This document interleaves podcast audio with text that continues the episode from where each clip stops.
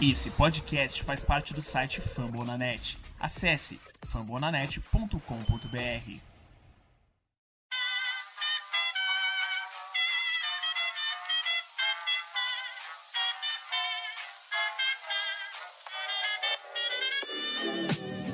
Mais uma rebatida forte. E ela tá fora daqui! Uau! E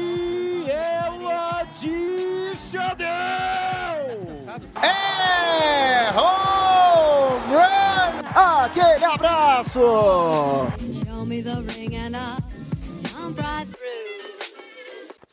Salve, salve Brasil! Está no ar mais um Rebatida aqui pelo Fambonanet. Eu sou o Thiago Mares, o Red Bulls Brasil, e hoje nós vamos fazer um, vamos ter um papo bem nerd, bem, bem didático. A gente vai destrinchar como funciona o lineup do Tampa Bay Rays. E para a gente fazer isso, eu trouxe um convidado muito especial, o Rays Brasil, Wilson Júnior. Tudo bom, Wilson? Beleza, cara? Tudo tranquilo. Prazer aqui participar com vocês, comentar um pouco aí sobre o lineup do, do Tampa Bay Rays nessa temporada regular aí e tentar desvendar qual que é a fórmula, entre aspas, mágicas que o Kevin Cash usa para colocar essa galera para jogar aí. E comigo também está ele, nosso querido Birjange BR, Vitor Silva. Beleza, Vitor? Salve, salve galera. É, desde já agradecer já ao Wilson por ter atendido o nosso convite. Pois é, chegamos a 50 podcasts e que venham outros 50, 100 e afins. Muito obrigado pela companhia e apoio que vocês nos dão. E por fim está nosso menino multi, é, multitime, Augusto Edinger. Tudo bom, Gutão? Fala Thiago, Vitão, Wilson, muito obrigado por estar aqui com a gente em mais essa edição, edição de número 50 e vamos que vamos, né?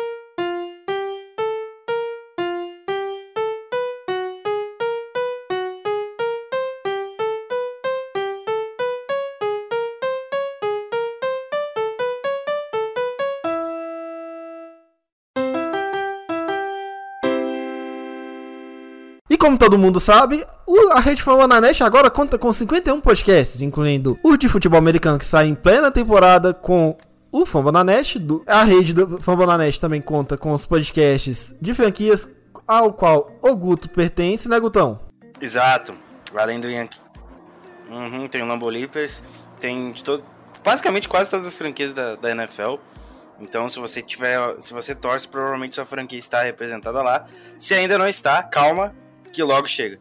Temos também o nosso podcast de basquete, o com Noaro, também com as suas respectivas podcast franquias. Temos aqui o Shows do Show que a gente volta em, em breve, né, Vitão? Sim, em dezembro estaremos de volta para falar mais sobre a Rule 5 Draft e quem sabe, se Deus permitir, com um convidado bastante especial que entende muito mais do assunto, muito mais até do que eu, inclusive. E, claro, a gente tem também todos os podcasts de franquias que eu, Vitor e Guto temos aqui na rede Fambonanet. Além do esportismo, do college, do Contando Jadas, que é o podcast de, de fantasy futebol. E temos os textos que o Guto escreveu nessa semana também, né, Gutão? Cara, eu tentei prever pra onde cada free agency ia dos principais. Aí eu fiz um top 5 lá e tentei arriscar uns palpites. Se a galera quiser ler, tá lá também. Vai estar tudo linkado no nosso programa des- do nesse nosso episódio, aliás. Então, você quer saber onde tá tudo isso? Acesse fambonanet.com.br ou se você quer ir já direto do seu agregador de podcast de sua preferência, você pode acessar, gente, no Spotify, Deezer, Google Podcasts, qualquer outro agregador, só procurar a gente por, por Rebatida, Shows do Show e nos nossos podcasts que a gente sempre menciona aqui. Eu, no caso, é o Podcasts, o Vitão, o Wolves News, o Guto, o Iancast. Também tem o Lone Ranger do, do Tássio. Tem também o Dodgers, o Dodgercast do Thiago Cordeiro. Agora me fugiu o nome. Qual que é o do, Red, So- do Felipe mesmo, Guto? Soxcast, tem também o The Lone Register já falou. Os Gigantes do Beisebol, que é o São Francisco Giants, que é o do Natan. Falta algum outro? Falta do Padreco, Padrescast. Ah, o Padres Brasil, isso aí. Inclusive, o último programa foi um collab entre eu e ele falando de prospectos dos padres lá no programa dele e eu recebi ele no Iancast pra falar do futuro melhor jogador do beisebol chamado Iason Domingo. Bem, é, basicamente foi uma conversa entre os futuros jogadores do, do Yankees e o melhor jogador da farm dos Yankees, né? Dito isso, vamos começar com o podcast, galera. Então foi um programa basicamente sobre o Iason Domingues. Foi basicamente sobre o Iason Domingues. Vamos começar com, essa, com isso aqui que vai ser bem legal.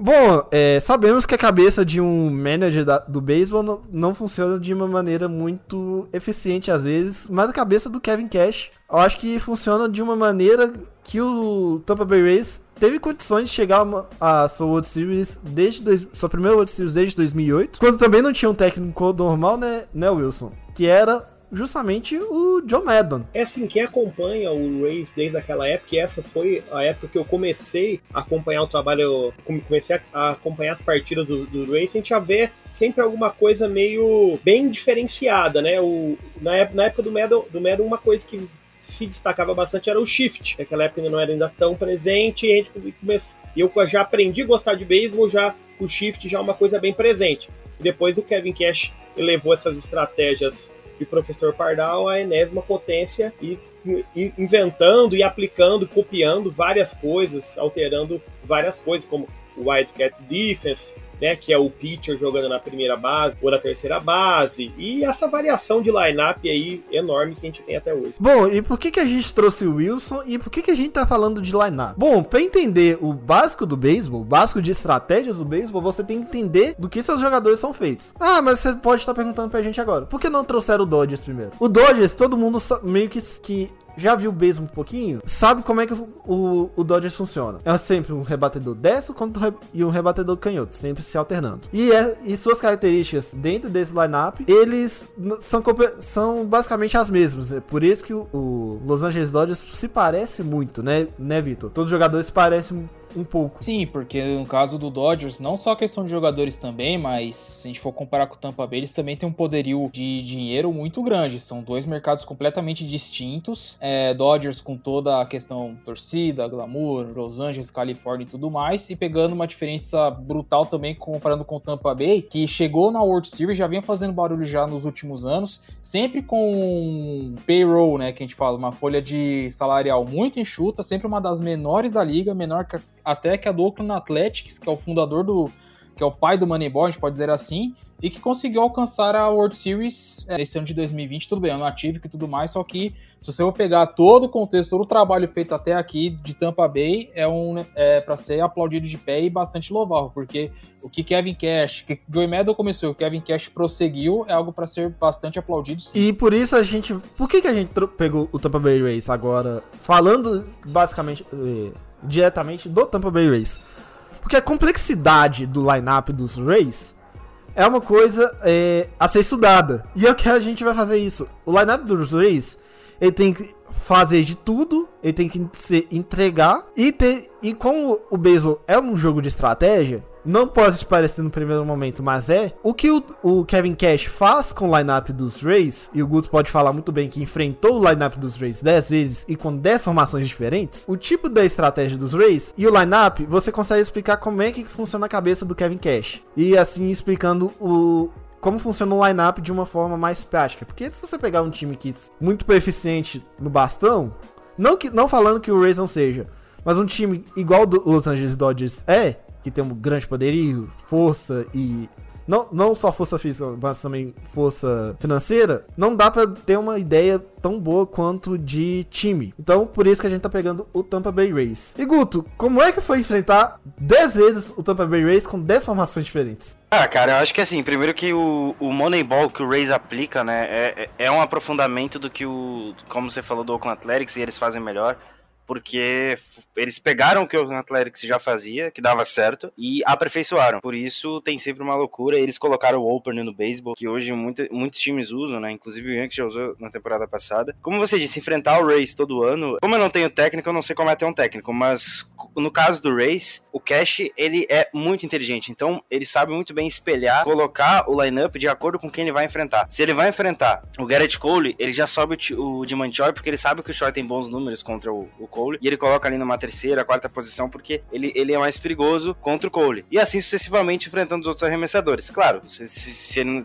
no caso do Dave Garcia, você não sabe o que esperar, porque ele é um calouro, mas com o tempo, provavelmente, ele vai pegar os números, vai pegar o, os dados e saber quem colocar nas posições corretas para causar estrago em cima do Garcia, e assim sucessivamente. Então, é um lineup que sabe ser perigoso de acordo com o arremessador que está enfrentando, e isso não conta só pro titular, não. Isso conta pro bullpen também. Vocês viram aí na temporada, na última temporada o que aconteceu, eles chegaram ao World Series com todos os méritos do mundo, e infelizmente não ganharam por, por assim, por detalhe, porque o Dodgers, é, Dodgers já, já estava mais pronto, era um time mais cascudo, depois de virar 3 a 1 em cima do Braves e tudo mais. É, como, como o Maris falou, é, é realmente saber trabalhar com o que tem e, e assim, é, é, é o famoso trazendo pro, pro brasileirando, né? É pegar um jogador X e quem sabe se ele é nota 6, 7, fazer com que ele seja 8, 9. Kevin Cash consegue extrair sempre o máximo dos seus jogadores. Basicamente o Kevin Cash ele estabelece, eu acho que o Wilson vai entender muito bem isso, o Guto eu acho que pode complementar isso melhor. Vitor também pode se sentir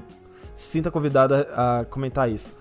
O Kevin Cash parece que ele pega o, o, o tape dos jogadores, dos arremessadores que ele vai enfrentar. Às vezes ele, ele joga pouco com aquele arremessador, mas ele assiste tanto aquele arremessador, aquele, aquele pitch, ou aquele time, às vezes o time que ele vai enfrentar vai, jogar, vai fazer um bullpen game, e ainda assim o time consegue extrair um, um bom time. E parece que ele faz tudo que um treinador de futebol americano faz, que é pegar o tape, assistir o tape, analisar e ver o que, que ele pode fazer. E assim extrair o, pegar o que ele tem, eh, com as peças que ele tem, e assim gerar um lineup diferente. Eu entendo dessa forma. É, essa questão do, do, do, do, lineup, eu, eu acho esse ano ela, ela ficou mais em destaque. Ano passado, o nosso bullpen teve mais destaque, é, essa questão do matchup do arremessador para o rebatedor. Aí até esse ano, devido à mudança de regra, de ter que enfrentar é, três, é, pelo, pelo menos seis rebatedores, isso te, deu uma limitada no trabalho no cash, no que tange aos, aos matchups, e, e acabou dando mais destaque, inclusive na imprensa americana, na,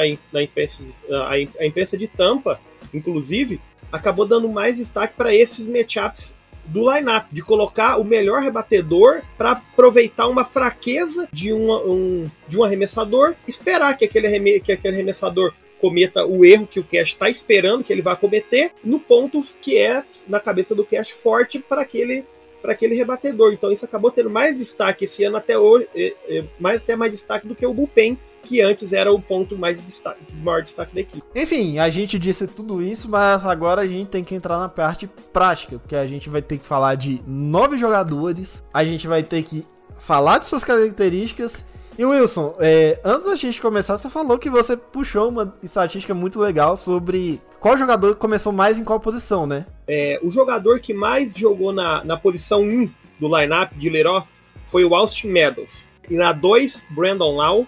Na 3, Yandy Dias. Na 4, Jimen Choi. Na 5, o Adames. Na 6, o Wendell. E uma coincidência, na 7, o Adames também. Ele foi o que jogou mais na 5 e na 7. Na 8, o Kevin Kiermaier. E na 9, o Catcher Pérez. E de, de rebatedor designado, que nem tem nada a ver com a ordem, né? Mas só para curiosidade, quem jogou mais foi o Tsutsugo. O rebatedor designado, às vezes, ele tem uma função no lineup. Às vezes não é, ele não é tão clean, é, clean ou ele é lead off. Então, eu acho que a, a, é, a, intenção é a gente falar. Mas o DH não vai fazer tanta diferença. O que vai fazer diferença pra gente é de 1 ao 9.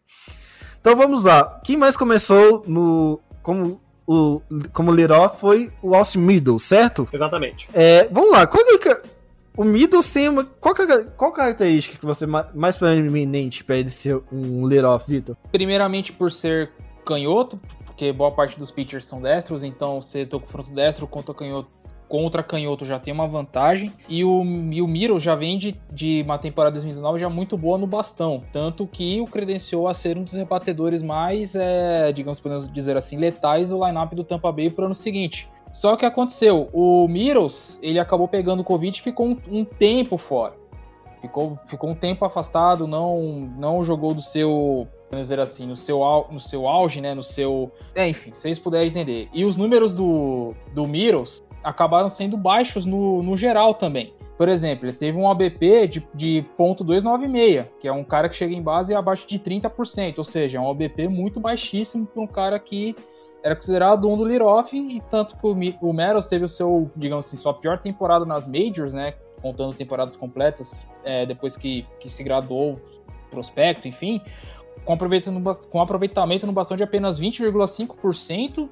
É, foram 27 rebatidas dele, sendo que dessas 27 rebatidas, 13 foram rebatidas extras, ou seja, quase metade delas, sendo 8 duplas, uma tripla e 4 home runs. Então, a questão mais é por ele ser um canhoto vindo de anos anteriores, vindo de bom, de um ótimo 2019, sendo coisa que, coisa que não aconteceu esse ano devido a outras é, interferências externas.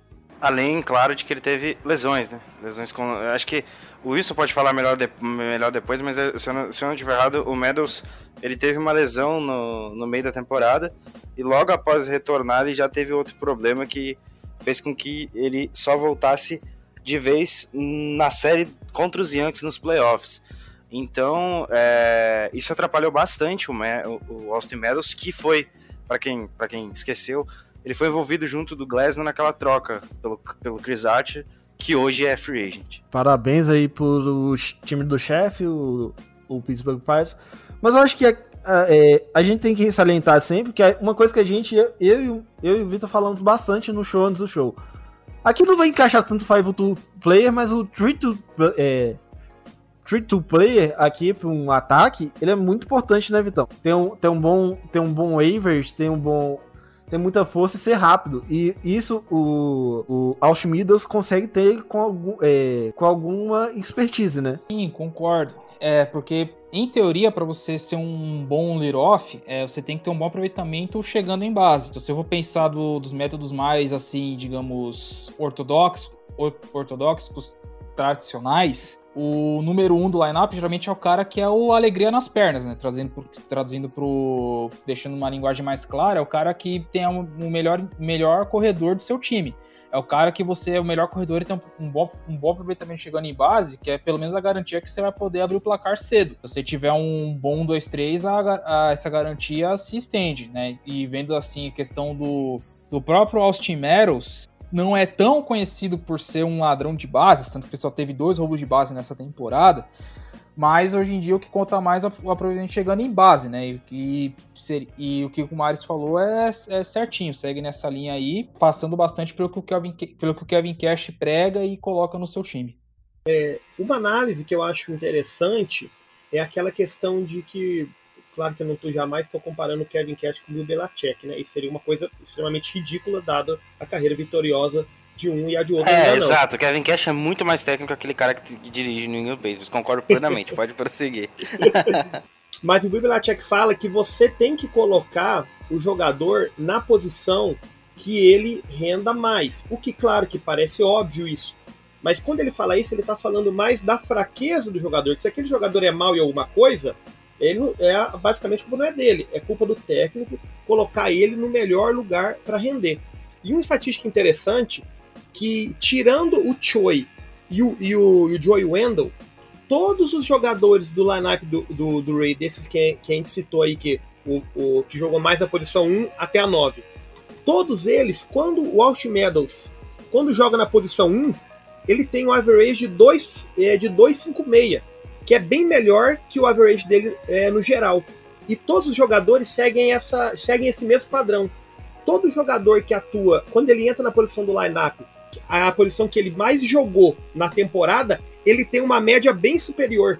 Entendo. E eu acho que para finalizar sobre o Austin Meadows, ele ele a gente já pode considerar ele como um dos melhores batedores da liga americana e colocar um cara que rebate muito bem no line-up, isso, isso eu falo que eu já vi do Cardinals. O cara mais importante do. O cara que sempre vai chegar em base, se, sendo ele por média de rebatida ou por walk, que também é uma boa qualidade do Middles, é importante, né? É, sim. Eu acho. Eu concordo que o Middles tem muito talento e a temporada regular dele é, do ano passado foi excelente. Foi. Fez, fez aquela tão famosa troca do, do Chris Archer ficar ainda mais ridícula para os Pirates. Mas na pós-temporada do ano passado, ele já foi muito mal, ele foi a grande decepção do time na pós-temporada, ele foi péssimo. E nessa temporada regular também ele não foi bem. Claro que teve a questão da lesão, teve a questão do Covid, são, são todas questões extremamente relevantes. Mas esse ano ele ter rebatido né, bem perto da Mendoza Line ali foi uma decepção. mas é um cara que o Kevin Cash com certeza confia, tanto que atuou, foi o que mais atuou no lead-off, e, e eu acho que o torcedor também ainda não perdeu a confiança nele. O torcedor está um pouco decepcionado, mas ainda confiamos nele. Mas ele tem que voltar para a temporada regular do ano passado. É, eu acho que se, assim, só para finalizar mesmo, eu acho que assim, se, se o Metals tiver mais uma temporada problemática em 2021, como o Liroff, aí talvez eu acho que o torcedor vai começar a pegar no pé. Porque, querendo ou não, o torcedor age com coração e tem, e tem fio curto. Então, é, é ficar de olho para ver se, se, se as lesões não voltam, porque lesão atrapalha demais no beisebol. Porque o beisebol é um esporte sequencial. Quanto mais você tá lá rebatendo tudo mais, mais você tem chance de pegar uma sequência e estender a streak ou até o aproveitamento e continuar ficando quente no bastão. Então, uh, é, é, um esporte muito longo, mas que é necessária a sequência. Então, acho que se o Meadows continuar nessa crescente, eu ainda não coloco ele no Tier 1, tá? tá que, que, o Myers colocou dos melhores rebatedores da Liga Americana, uh, até porque a amostragem é muito pequena. Então, é, mas eu, eu acho que ele tem tudo para chegar lá e se tornar um jogador mais completo do que já é. Ainda mais em base, né? Sendo uma ameaça de roubo de base, eu acho que tornaria ele um lead-off muito completo, e aí, e aí seria um grande problema, uh, principalmente pro Race, porque pagar um cara desse no futuro pode ser, pode ser complicado, mas nesse quesito sim, é, o Meadows tá, tá, tá chegando lá. É, o segundo da nossa do nosso querido lineup é o Brando Lowe. Você que tem um bom, teve um bom segunda base aí na, nos últimos anos, um bom segunda base e um bom dois da rota, do lineup, que ultimamente já teve até já teve figurando até o Giancarlo Stanton. Qual é a grande característica que o dois da rotação tem que ter? E por que o Brandon Lau ele merece essa posição? Cara, tanto um quanto dois, é... eles têm que ser rebatedores no seu lineup que consigam chegar em base. Um, um tem que ser o cara que consiga chegar em base, como vocês falaram, tem que ter velocidade. O 2 precisa ter contato. Se você não conseguir rebater, na, na posição 2 do lineup, você precisa, você tem que ter, colocar um cara que consiga chegar em base mais por meio de contato, até pro, pro próprio walk, como, como a gente teve, por exemplo, na última temporada, o, o Hicks, ele não foi um cara que rebateu tanto nos Yankees, mas ele sempre figurava ali no top 5, porque ele era um cara que conseguia muito chegar em base por meio de walk. Ele sabe muito ler, ler muito bem a zona de strike, isso facilitava. Então o, o, o Lowry fazia isso na posição 2. Só que o problema é, os playoffs do Lowry foram muito abaixo do rendimento. A série contra o Yankees foi algo tenebroso, assim, de olhar o, o, o Brandon Lowry no bastão. O Wilson tá de prova, mas eu acho que é, a temporada regular dele foi tá, ok, né? A gente pode colocar que foi ok. Mas eu não sei se no ano que vem ele já volta para ser o 2 desse, desse lineup do, dos Rays, não. Olha, eu, eu, concordo totalmente com a temporada, com a pós-temporada tenebrosa do Lau, foi total, extremamente decepcionante. Mas a, a, temporada regular dele eu, eu colocaria um pouco mais de ok. Eu, ele, ele foi muito bem, ele jogou, jogou com bastante consistência, né? Tanto que é, rebateu 14 home runs nessa temporada curta, é um, é um, eu acho que é um número um, um, número bem considerável, mas novamente os Rays de novo tiveram um jogador que arrebentou na temporada regular, como eu citei do Meadows, e agora e, de, e, e que na pós-temporada jogou muito mal, inclusive eram muitas críticas que é sobre a manutenção do Lau, não tanto no line-up, porque ele estava bem defensivamente, então ele, ele ter, ele ter continuado no titular era ok, mas ele só jogava nas quatro primeiras posições. E isso eu acho que prejudicou muito o time, principalmente na série contra os Yankees. E só complementando, o Brandon Law foi o que mais jogou pro Tampa Bay na temporada passada. Ele, foi ele jogou 56 partidas. Nenhum jogador do Tampa Bay jogou as 60. Só complementando isso aí que o, que o Wilson falou, e também mais uma, o Brandon Law foi o único jogador de Tampa Bay com mais de 10 home runs, pelo menos na temporada regular, né? Depois a Rosarena acabou arrebentando com tudo, mas aqui fica a menção honrosa, só complementando a temporada regular que o Brandon fez com maestria, mas nos playoffs acabou indo por água abaixo. Qual que é o próximo da rotação do lineup? Na, na, posição 3, o jogador que mais jogou foi o Yandy Dias. Ele jogou 21 jogos na posição 3. Yandy Dias. Yandy Dias que eu via em, aqui procurando pela informação do Wilson. É, o Yandy Dias em alguns lineups, geralmente contra canhotos, ele era o lead-off do contra canhoto, né, Wilson?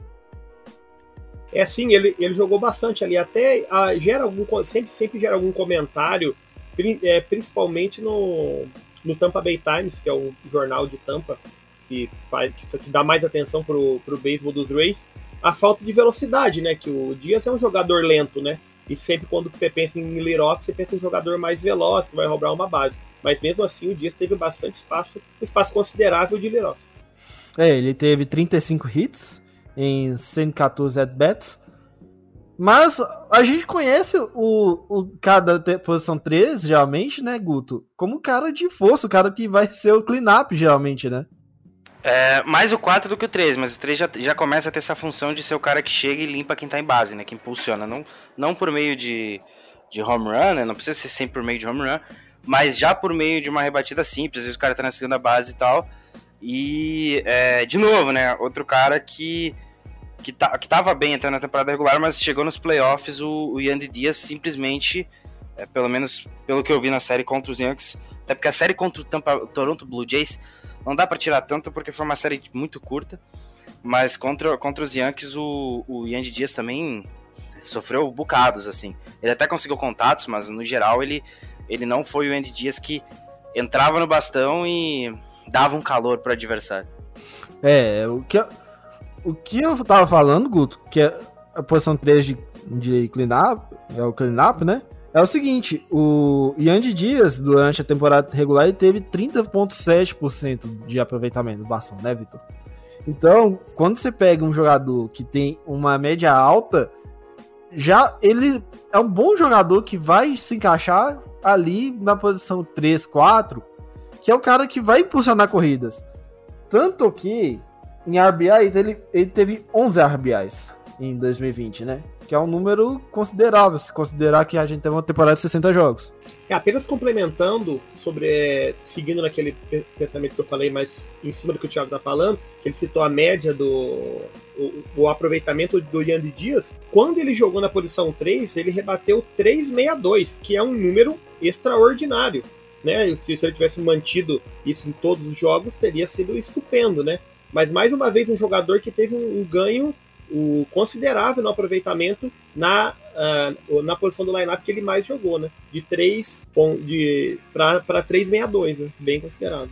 E isso porque o Andy Dias não jogou a temporada é, por completo, jogou apenas 34 partidas. Eu lembro de algumas partidas ali contra, é, como Liroff, né? Principalmente contra, contra o Orioles, né?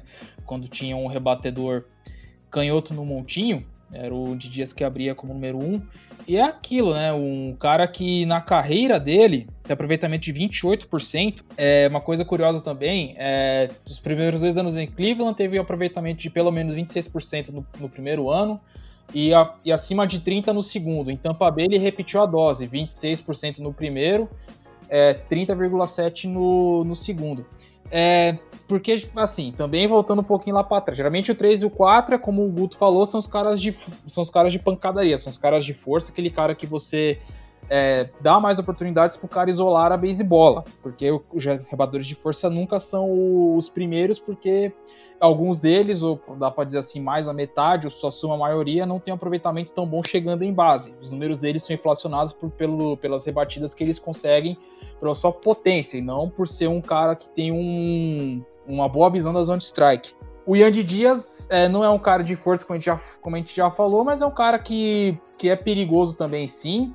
É, vídeo que o, o, estrago que ele fez no wildcard de 2019 contra o Oakland Athletics, né? Se for lembrar, foram, no Sport Corrigir foram dois home runs contra o, contra o Clanês, que é a partida que dizimou a equipe do, de Oakland da, do sonho da, do, do, título em 2019. E com o Kevin Cash tem, tem usado ele, né? Tanto que, por exemplo, a gente falou que o Beneló foi no cara que passou de 10, sendo que os outros jogadores que tiveram chegaram perto desse, de, de 10 home runs, você vai ver, são caras que vão estar mais abaixo do lineup. E Andy Dias é ao contrário. Então é um caso de um cara que visa bastante mais aproveitamento, mais aproveitamento em base é, do que a força bruta em si. Exatamente. E Andy Dias, né? Pra, eu acho que para completar tudo, é um cara que também pode jogar no, no 1 e pode jogar no 13. Então, ele ter uma boa média, ele faz, ele faz com que o problema dele não rebater um valor muito alto, é, não ter um grande número de home runs, ele só teve dois nessa temporada de 60 jogos. Ele tem um aproveitamento de quase 31%, ele faz que não tenha esse problema de ser um rebatedor de força, né, Wilson? Sim, isso aí não acaba tendo problema para ele. E ele é um jogador que, com ritmo, quando ficando, ficando saudável, ele, ele, ele contribui bastante para o time, tem contribuído bastante. Chegando no meio do lineup, quem que é o, o nosso número 4 foi o? Foi o Jimen Choi, ele atuou 22 vezes como cleanup. Jimen Choi também é outro jogador que não é aquele jogador de força, mas aquele jogador que rebate bem, né? É, sim, o Jimen Choi até nessa, nessa temporada teve, teve uma peculiaridade que ele iniciou a temporada ali até a metade, talvez um pouco mais a metade, como switch hitter. Ele chegou, ele inclusive rebateu home, home runs de, é, rebatendo como destro e, e, rebatendo como canhoto. Mas aí da metade para frente ele abandonou rebater como destro porque ele, ele achou que não estava legal. Apesar de ter batido um home run, ele, ele abandonou é, rebater como rebater como destro para focar melhor. Falou que no futuro talvez pode voltar a ser switch hitter mas por enquanto ele ia se manteve se manteve até o final da temporada, inclusive na temporada regular, rebatendo só rebatendo só como canhoto. Né? Jimmy Choi, que é o destaque principal característico quando se fala dele, é que ele domina né, o, o Garrett Cole, que é um dos melhores arremessadores da liga, um pitcher extremamente dominante, dispensa qualquer apresentação, mas para o Jimmy Choi, o Cole sempre sofre, sempre sofre. É, Jimmy Choi que teve 23% no aproveitamento bastão, um OBP de 331, que é um valor legal. Um OPS de 741. Quem, tava, quem queria falar e eu cortei na hora? Não, não, eu só queria falar que, você não, que, que vocês não precisavam lembrar que ele estraga o Garrett Cole, tá? Eu tava, tava tranquilo, eu tava feliz, tava alegre. Tava de boa, esse tem que lembrar que ele estraga o Garrett Cole. Não, o jogo, o jogo no jogo 5, o Garrett Cole tava mandando todo mundo pra, pra vala. Aí chegava o Dimanchoy, complicava, mas é aquilo, né? Todo, todo arremessador tem uma, um cara que, que é o algoz dele. E só complementando sobre o Dimanchoy, rapidão, é, é, é, isso que você falou. Ele, eu acho que futuramente, se ele se adaptar a esse negócio de virar um switch hitter, pode ser interessante até pro lineup do Rays, né? Porque daí você vai ter um cara que vai chegar, que vai poder jogar com mais, uh, mais constantemente e aí, quando for enfrentar o arremessador canhoto, troca o lado. Quando enfrentar o arremessador destro, troca o lado e assim sucessivamente. E Guto, é, curiosamente, o Dimanchou ainda jogou nos Yankees, né?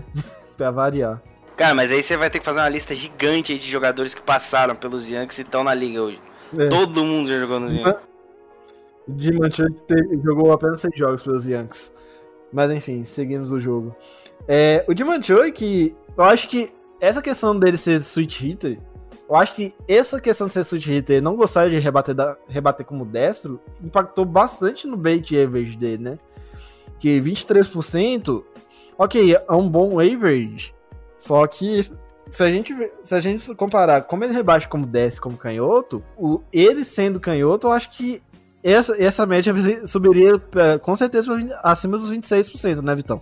Bom, com certeza. Talvez tenha faltado persistência ao Jimmy Choi. Ele viu que a temporada, por ser temporada típica mais curta, ele preferiu voltar a ser o que era para poder entregar mais pro time. E fica aqui outro fato, que o Jimmy, que o Jimmy Choi ele não foi o líder do time nem ao BP e nem em walks, né? Que é que é o famoso bases on balls, ele, ele, sempre ficou ali no quarto, quinto lugar, é, falando da, do time do, do, de Tampa Bay. E é isso, tanto que o Wilson comentou, o primeiro at-bat que ele teve como destro, ele isolou a bolinha. Ele nunca tinha tido uma rebatida como destro na MLB na, em sua carreira, né? Ele foi ter né, nessa, nessa, nessa, última temporada. Agora com treino, já mais adaptado, mais acostumado, passa a ser uma arma perigosa assim, porque é, switch hitter, é, se conseguir manter o equilíbrio nas, na, contra destro contra canhoto, né? A gente tá falando de caras como o Mickey Mantle, como Ed Murray, como Chipper Jones, que é que foram terrores, é, como o Sweet Hitter, que são as referências da MLB, é, não vou dizer que o Dimentil vai chegar no, no nível desses caras, longe disso, mas sendo uma arma perigosa assim, quem tem a agradecer a equipe de, a franquia do Tampa Bay. É, e nós como torcedores dos, dos Rays, sempre quando algum jogador tem alguma característica um pouco mais de, é, um, pouco, um pouco mais peculiar, a gente já fica na expectativa como é que Kevin Cash vai usar esse vai, vai fazer uso desse jogador, né? Passando pela NFL fazendo um pequeno parênteses, fazendo um pequeno parênteses é como o. Vão me acusar de clubismo aqui, mas é como, como o. O Sean Payton pensa no uso, por exemplo, do, do Taysom Hill, né? questão é que o Diamantino é um bom jogador, o Taysom Hill é horroroso. Exatamente. É, exatamente. mas, mas ganhou o jogo. Mas do- eu, eu queria ser horroroso e ganhar 30 milhões no contrato de dois anos. Prossiga. É, é, 20, é 21 milhões por ano. Jesus amado. Prossegue aí. É, seguindo, Wilson, é, quem que tá no nosso número 5? No, no nosso número 5, nós temos o jogador mais criticado no grupo do Tampa Bay Rays Brasil, o nosso shortstop, William Adams, que jogou apenas 15 vezes. Ele, é, ele, ele, ele é o segundo jogador que mais atuou é, pelos Rays nessa, temporada, mas na quinta posição ele é o que atua mais. É, é, uma das- é a posição que tem mais variação, é a posição quinta do lineup.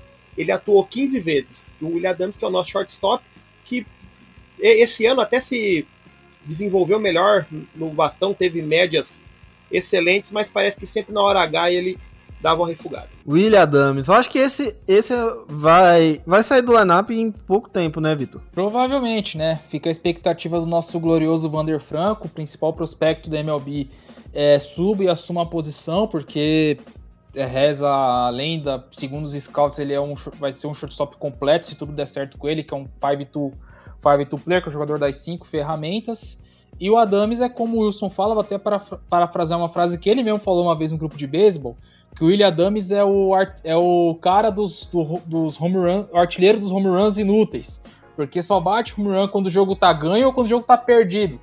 Quando precisa é um fato raro. Pode ter acontecido porque a gente não sabe, né? O Wilson pode falar até melhor do, que- até melhor do que a gente que ele acompanha o Tampa, Bay, Rays mais a fundo. Mas é isso. É, o Adams é potência pura, é força pura, principalmente contra canhotos. Mas contra, contra dessa acaba tendo seus problemas. Se bem que essa temporada dele, por enquanto ele jogou bem, é, mas é bem aquém do que, do que se espera de um shortstop de que rebatedor de força e com um cara já, já batendo a porta ali, a gente não sabe é, até onde o Adams pode pode se pode pode entregar, né? Não, eu, eu acho que defensivamente o lineup do Race ele é muito competente, assim, no- nos aspectos gerais. Até o Dilman Choi, que, que a galera fala, ah, ele é acima do peso e tal, ele, ele, ele consegue complementar bem quando joga de primeira base. Defensivamente é um lineup acima da média. Sobre o Adams especificamente, eu acho que teve alguns jogos que o, que o Cash meio que teimou com ele, principalmente no, no uso dos playoffs, colocando na posição 5, ao invés de colocar ele numa posição mais baixa e subir outros jogadores que estavam produzindo mais, né? Como o próprio. Como o jogador que a gente vai falar a seguir. E aí depois. E aí ficou ali o ele jogando na 5 muitas vezes. Ou, e, de- e depois é, talvez descer ele um pouco mais pudesse ter, ter mudado, enfim. Mas eu acho que, como, como os colegas falaram aí, é, é questão de tempo pro, pro Franco subir e se, e, e se tornar um grande shortstop na Major League Baseball. E, assim, vai, vai, vai fazer muito calor pra cima do Adams, porque o, o Franco é, é muito talentoso. É, a, maior expectativa aí pro, pra todo torcedor do Race que acompanha minimamente é a, é a subida do, do, do Wander Franco, né?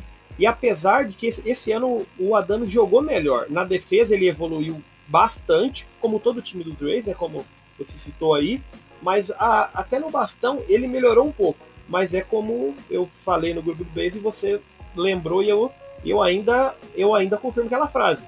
Ele é o artilheiro dos gols inúteis.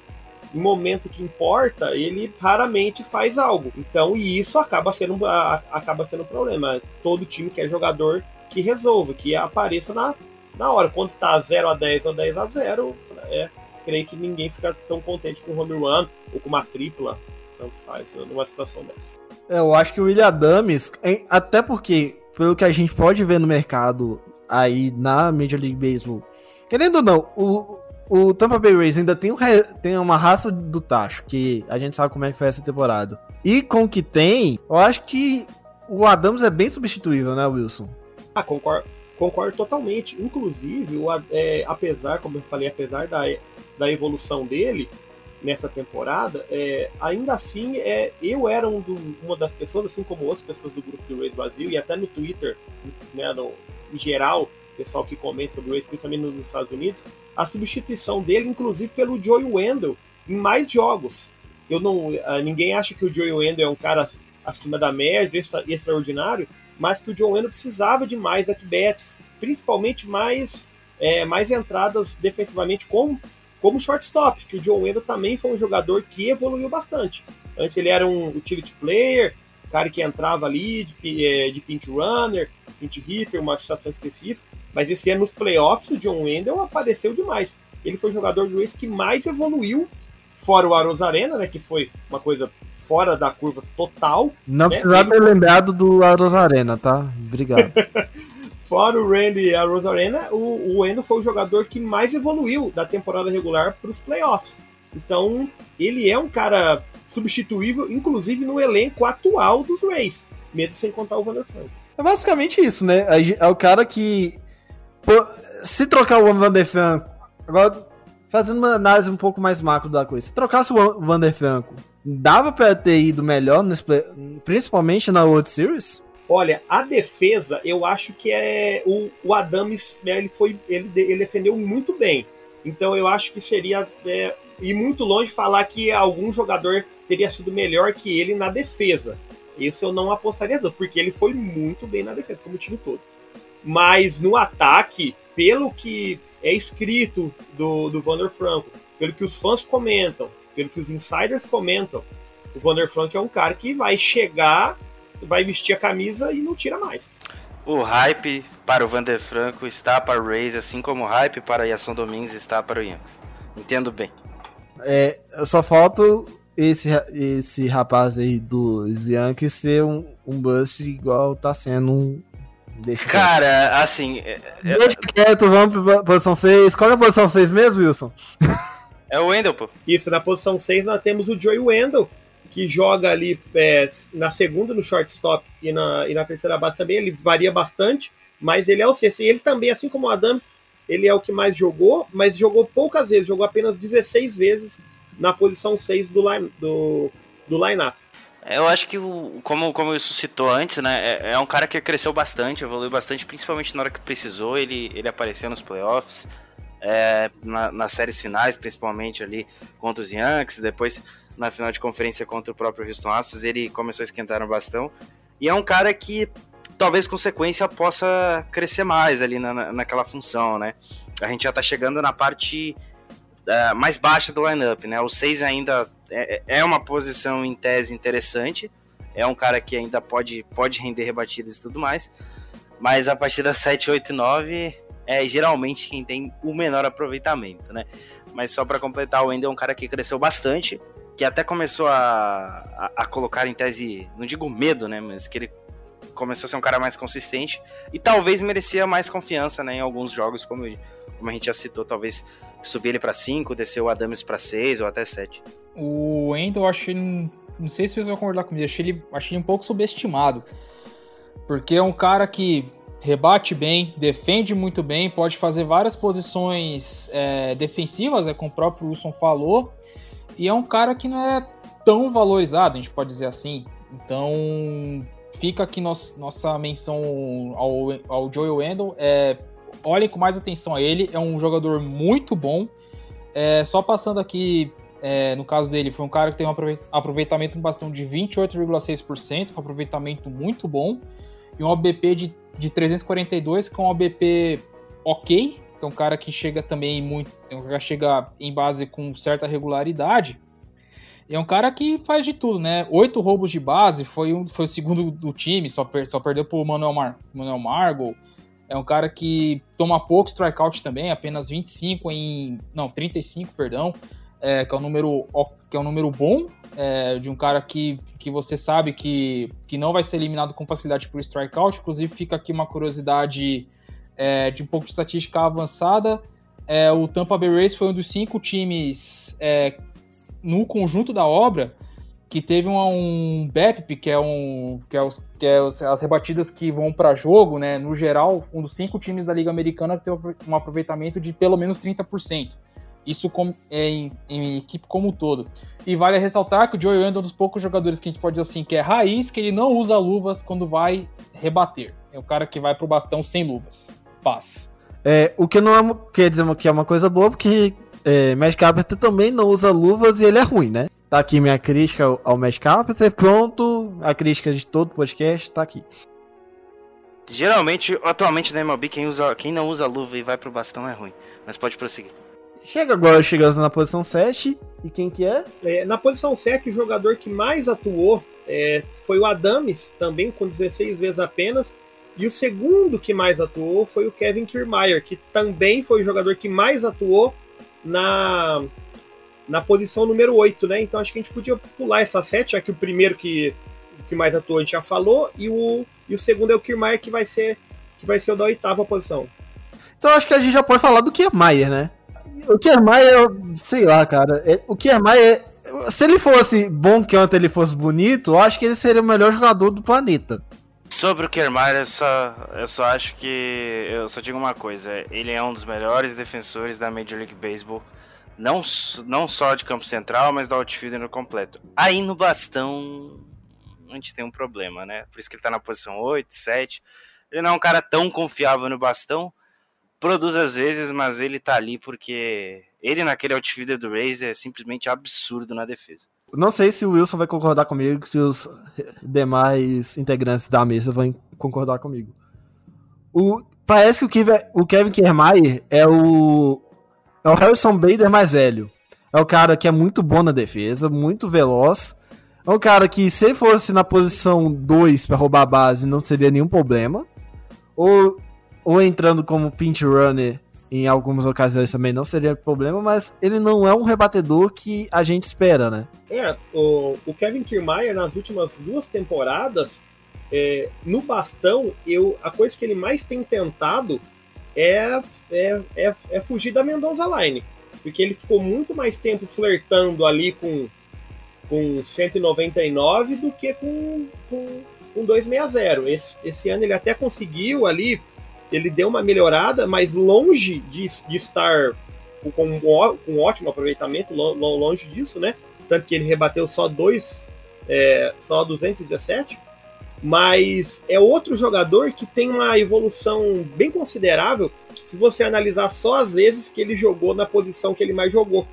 Que ele, aí, na oitava posição, as 22 vezes que ele jogou na oitava, o, o average dele sobe para é, 281, que daí já é uma porcentagem de respeito, né? 281 é um aproveitamento aí pra, bem, bem competente para um cara que tem essa defesa extraordinária que ele tem. Ah, o Wilson já falou bem do, do Kiermaier mesmo.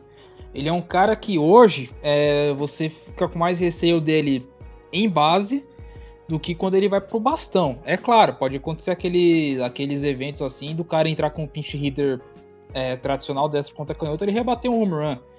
É, só que é um fato raro de acontecer, né? Se, se, se forem pegar a história do, do, Tampa Bay Rays, aquele jogo lá contra, contra o Yankees, jogo 162, o, o Dan Johnson que foi pro bastão, por exemplo, naquela noite, ele foi com um aproveitamento ridículo. E conseguiu um home run que empatou o jogo. E foi para as entradas extras e o torcedor do Boston talvez não goste de lembrar dessa partida.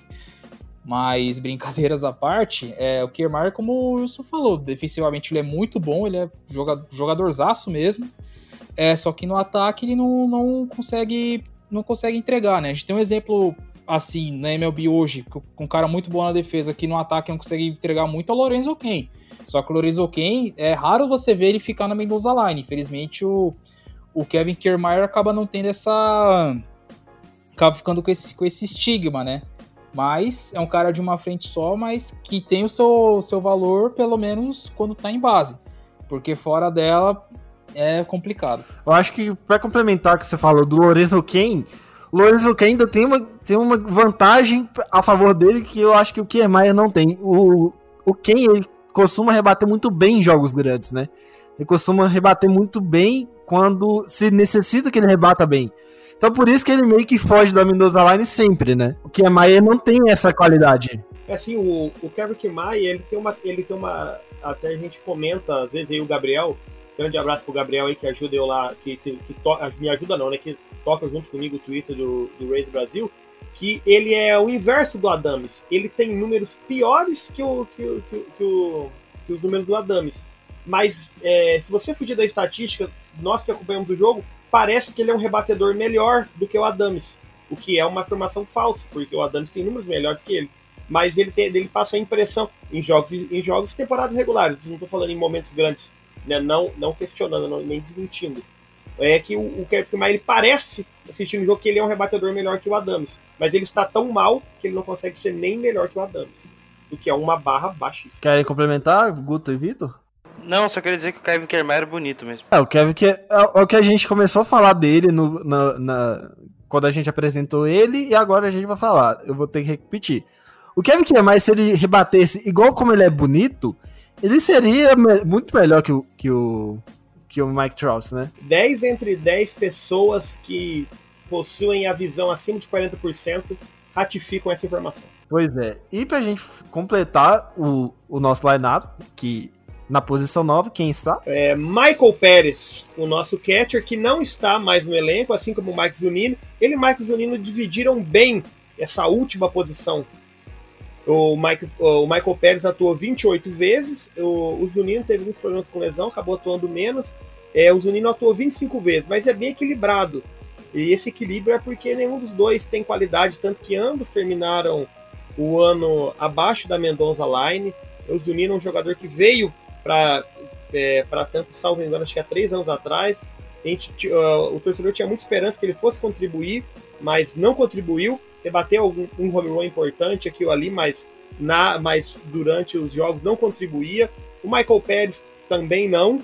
Então, essa eh, o, em catcher, Race foi muito mal na temporada, na, nas, tem ido nas últimas temporadas. Depois que o Wilson Ramos foi embora, também teve um curto período ali no Race, nós ficamos a pé de catcher. Todo torcedor do Race, quando ouve falar em catcher, é, fica bem preocupado. É, é, mas eu acho que a questão do catch pra, para o Tampa Bay Rays, eu acho que não, não é tanto bastão, mas eu acho que a qualidade é behind the plate, né? Não sei se não sei se o Wilson concorda comigo, mas o Nino ainda tem uma boa qualidade como um catch defensor. Não, eu concordo totalmente. É, o, o Zunino ainda é um catcher bem competente na defesa, é, inclusive na comunicação com os. Eu te mando o Gary Sanchez, você me manda o Zunino, fica tudo em casa. Você quer Eu- um cara que rebate. Eu aceito. é, pode mandar o papel que eu vou assinar. Troca confirmada. Senhor amado. É, Só que aí o que, que acontece? Eu acho que o, o Yankees, como indeniza, é, com reparação, tem que mandar uns 20 milhões de dólares em- de indenização pro Tampa Bay Rays, que pelo amor de Deus. Ah, se você colocar o Gary Sanchez só de rebatedor designado, quem sabe? Ah, ah, não, aí é outra história, mas como catch, eu acho que ele, ele- o time que trocar pelos Yankees pelo Gary Sanchez, lembrando que eu e Vitor já fomos testemunhas de um, de um horror em Fantasy que foi ver o Gary Sanchez ser draftado na primeira rodada do Fantasy, né, né Vitão? Eu não vou entrar nesse mérito. Se foi em 2017, 2017, não vou entrar nesse mérito. É, quanto à questão do, dos catchers de Tampa Bay, é, aqui vai mais uma estatística avançada. É, quando a gente fala de WAR, que é Wins Above Replacement, é, eles têm na- no site do Baseball Reference, eles têm o WAR por posição. E o que o Wilson, o que o Wilson falou da questão ofensiva, por exemplo, que os que eles foram muito abaixo da Mendoza Line, tanto que o melhor catcher no bastão foi o Kevin Smith, que jogou 17 partidas e conseguiu ter um aproveitamento, a gente falando ofensivamente, de 25,8% e um base percentage de, de 378, que é muito bom, só que ele teve uma, uma amostragem curta, não deu para salvar no quesito de war entre os catchers na Liga Americana. Porque Tampa Bay só conseguiu ser melhor que o Detroit Tigers e que o Cleveland Indians é, como equipe. Até o Yankees de Gary Sanchez conseguiu ser melhor conseguiu ter um war negativo menos pior, pelo menos assim, que Tampa Bay só nessa posição de catcher, que do time inteiro foi a única posição que Tampa Bay teve de negativo. É, o Zunino, desde quando foi trocado, ele eu já estava contando até em off com o Wilson antes da gente começar a gravar. Tanto ele quanto o Michael Perez, eles foram muito mal no ataque, mas muito mal. O Zunino, você esperava que ele pelo menos rebatesse home run. E de fato, você pegar a produção de um cara que teve se você pegar os- as rebatidas que ele teve, um terço delas foram home runs do Zunino em 2020. Até aí tudo bem. O problema é que foram quatro home runs em 11 rebatidas que ele conseguiu, 11 rebatidas válidas, que ele conseguiu colocar a bola e foi rebatida válida. Então, ou seja, é uma amostragem baixíssima. O Michael Pérez teve apenas um home run, que foi no jogo contra o Orioles, que eu sei bem, que foi o último jogo do Michael Givens pelo Orioles, que ele deu home run pro Michael Pérez e Tampa Bay ganhou o jogo. Esse eu sei de cabeça que eu tava nesse jogo assistir e não gostei, mas tudo bem, é do jogo paciência, faz parte. Mas é isso. É, fica o calcar de Aquiles pelo menos de um, de um lado assim do ataque, para provar, a gente também mostrar que o geralmente o rebatedor 9 do lineup é o cara que você não espera nada ofensivamente. Parafraseando pegando do futebol com o esporte mais em comum que a gente tem, o número 9 é o cara que sobrou das, das plantas alternadas porque é o pior cara possível para chutar uma bola. Geralmente é o 9 do lineup no base. Mas eu acho que a grande questão do lineup do, dos, dos Rays é que, apesar de todos os defeitos que a gente falou, as características vão se complementando. Ok, a gente pode tirar o, o Adams, mas a gente olha no lineup, na parte baixa do lineup, a gente ainda tem um cara que consegue correr entre bases muito bem, conseguindo walks, seja ou às vezes até com uma rebatida aqui e ali, e, ok, estando acima da Mendoza Line, um cara que não. Um, um catch que é ok no bastão, ok baixo, mas ainda bom defensivamente, então há uma reparação. Então acho que dá para entender ainda essa parte de baixo do lineup dos, dos, dos Rays como uma pequena engrenagem que ela só tá ali para que o time não tenha uma, uma, uma disparidade assim, técnica, defesa-ataque, muito ruim, porque como a gente tem que salientar, todos que jogam na defesa jogam no ataque. Será que se tivesse um cara tão bom na posição 9, seria, seria de tão grande valor assim? Seria, sei lá, um ok na defesa, mas um cara muito bom no ataque? É, eu acho que o Cash pensa, pensa bem nesse raciocínio. Aliás, é a única desculpa para manter dois catchers no elenco que, que, são tão, que são tão fracos, tão fracos no bastão. Eu acho que ele pensa que um, e eu, eu concordo com, se acaso ele pensar assim, né?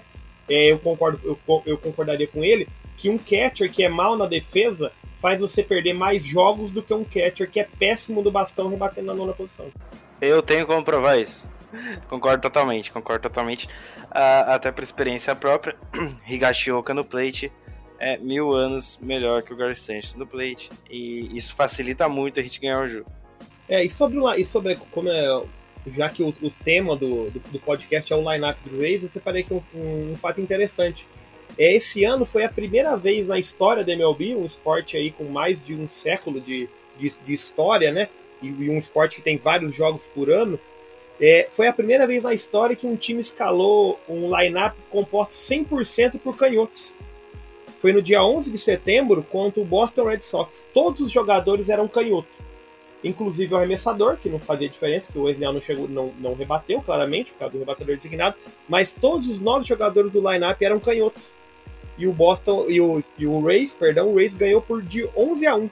Foi a, foi a primeira vez o, que é, e os, o Boston que entrou nesse jogo com o Andrew Trix e foi um, um fato re, repercutiu bastante, inclusive na, na, na, na, na MLB Network, eles citaram bastante às vezes que, que isso quase, quase aconteceu.